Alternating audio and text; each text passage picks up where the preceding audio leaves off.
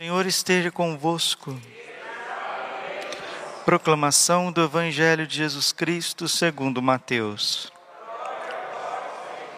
Naquele tempo, enquanto Jesus subia para Jerusalém, ele tomou os doze discípulos à parte e, durante a caminhada, disse-lhes: Eis que estamos subindo para Jerusalém, e o filho do homem será entregue aos sumos sacerdotes e aos mestres da lei.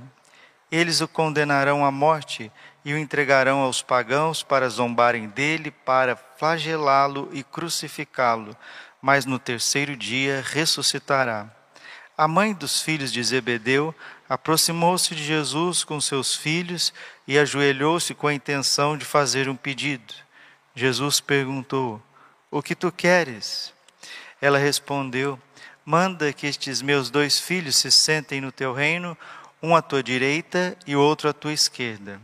Jesus então respondeu-lhes: Não sabeis o que estáis pedindo. Por acaso podeis beber o cálice que eu vou beber? Eles responderam: Podemos. Então Jesus lhes disse: De fato, vós bebereis do meu cálice, mas não depende de mim conceder o lugar à minha direita ou à minha esquerda. Meu Pai é quem dará esses lugares àqueles para os quais ele os preparou. Quando os outros dez discípulos ouviram isso, ficaram irritados contra os dois irmãos. Jesus, porém, chamou-os e disse: Vós sabeis que os chefes das nações têm o poder sobre elas e os grandes as oprimem. Entre vós não deverá ser assim. Quem quiser tornar-se grande, torne-se vosso servidor. Quem quiser ser o primeiro, seja o vosso servo. Pois o filho do homem não veio para ser servido, mas para servir e dar a sua vida como resgate em favor de muitos. Palavra da salvação. Ave Maria, cheia de graça, o Senhor é convosco.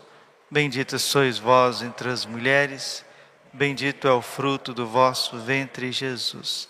Santa Maria, Mãe de Deus.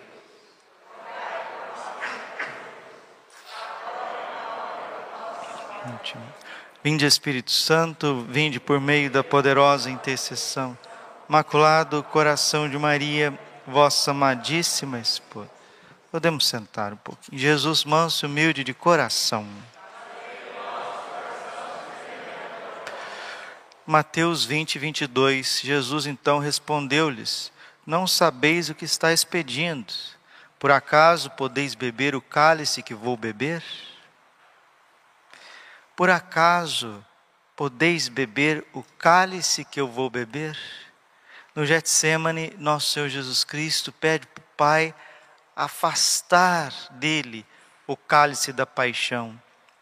E a mãe de Tiago e João, infelizmente, levada mais pelos seus quereres humanos do que pela fé verdadeira, esperança e caridade, quer que os seus filhos até com boa intenção, estejam ao lado de Jesus no seu reino.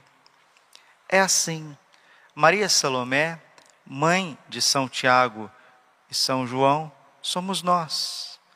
Quando nós vamos rezar, quando nós nos ajoelhamos aos pés de Jesus, nós estamos cheios de medo, cheios de ilusões e de interesses. São essas três forças que, infelizmente, é, nos atravancam, impede o caminho da santificação e da nossa configuração com Cristo. O medo, as ilusões e os interesses. O contrário da fé católica, da fé teologal, da fé que opera pelo Espírito Santo, são os medos. O antagonismo da fé é o medo. Tem gente que acha que o contrário de fé é não ter fé. Sim, esse é um aspecto. Os ateus não têm fé porque não receberam a fé, não abriram a porta do seu coração para receber a fé. E aqueles que já receberam o dom da fé pelo batismo, pelo crisma, pela santa comunhão, pela Eucaristia, pela pregação da palavra, nós que já recebemos o dom da fé, o que, é o contrário da fé? É o medo. Medo disso, medo daquilo, medos, cálculos. O medo gera ilusões, as ilusões geram interesses. Os santos não são movidos por medos. Os santos, aqueles que viveram antes de nós, que estão canonizados, né? São João Bosco, Santo Padre Pio, São João Maria Vianney, São João Paulo II, Santa Teresinha, Santa Catarina de Sena, Santa Rita de Cássia, Santa Teresa d'Ávila, os grandes santos são movidos pela fé, pela esperança e pela caridade. Os não santos, quem são os não santos? Não são necessariamente os réprobos condenados ao inferno. Os não santos somos nós. Nós não somos nem ateus, nem pagãos, graças a Deus, nem réprobos, nem pessoas obstinadas no mal, no pecado, mas também não somos santos. Então, qual é a diferença dos santos e dos não santos?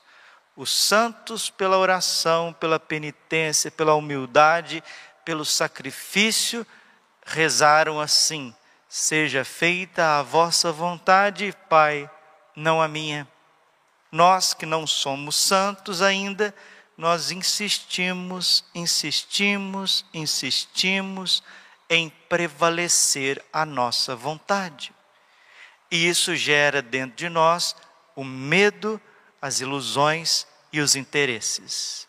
Somos movidos assim e não percebemos. O remédio é a fé. Que o medo morra dentro de nós, que o medo seja arrancado do nosso coração.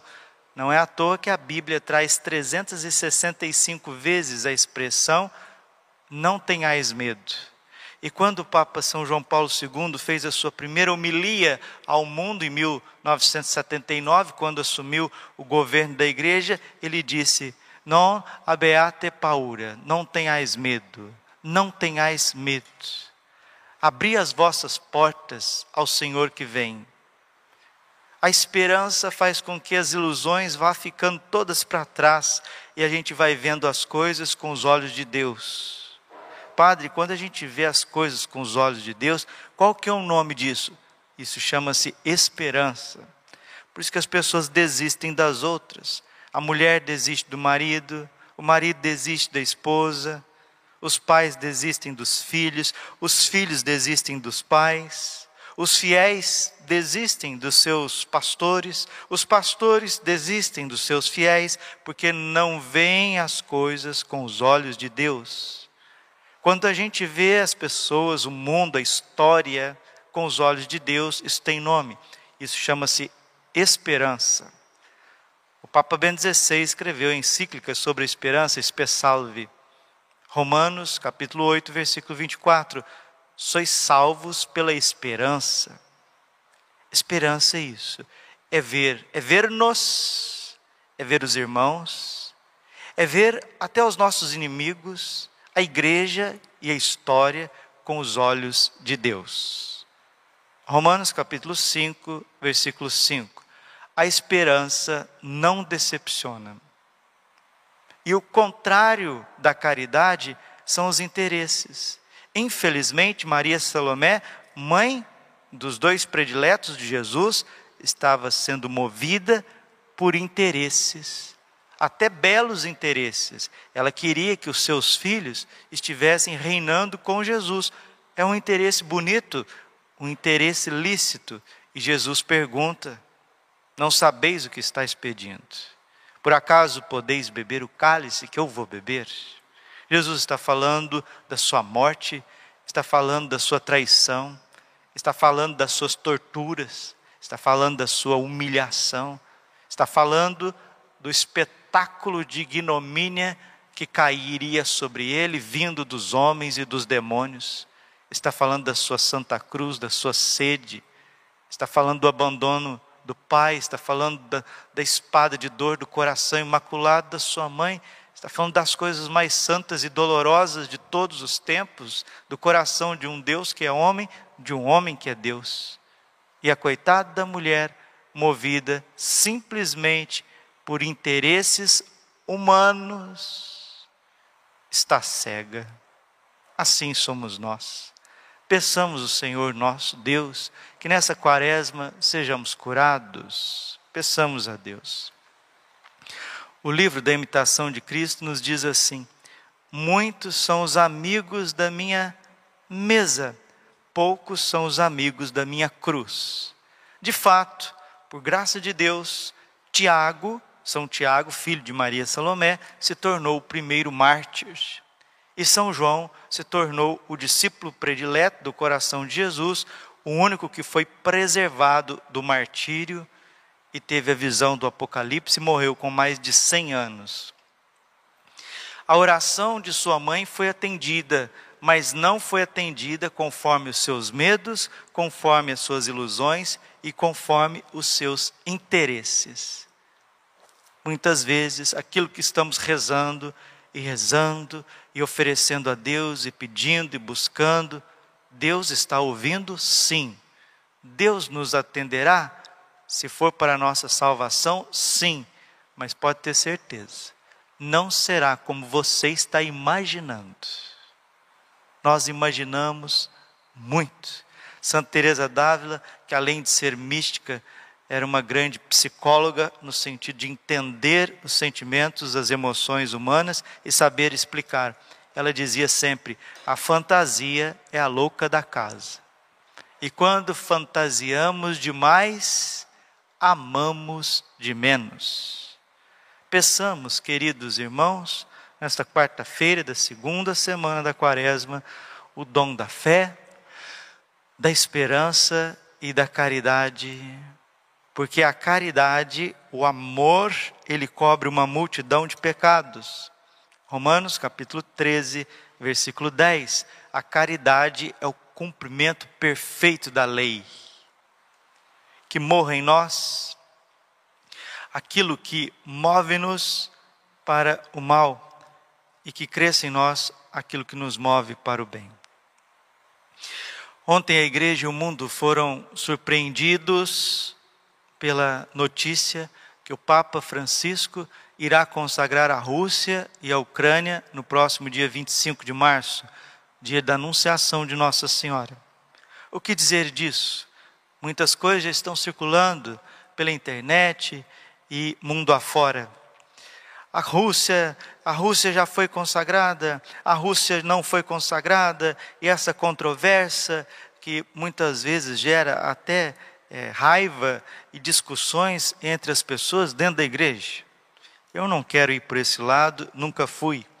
Vamos pela história, pelos fatos, que isso nos ajuda muito mais. Quando nosso Senhor Jesus Cristo começou a aparecer a beata Alexandrina Maria da Costa, ele pediu, junto com Nossa Senhora, a consagração do mundo ao coração imaculado de Maria. E no pontificado do venerável Pio XII, no dia 31 de outubro de 1942, o Papa Pio XII, a pedido dos divinos corações, através da beata Alexandrina, que é portuguesa, consagrou o mundo ao coração imaculado de Maria. Em meio à Segunda Guerra Mundial, que foi de 39 a 45, o Papa Pio XII fez a consagração pedida pelo céu.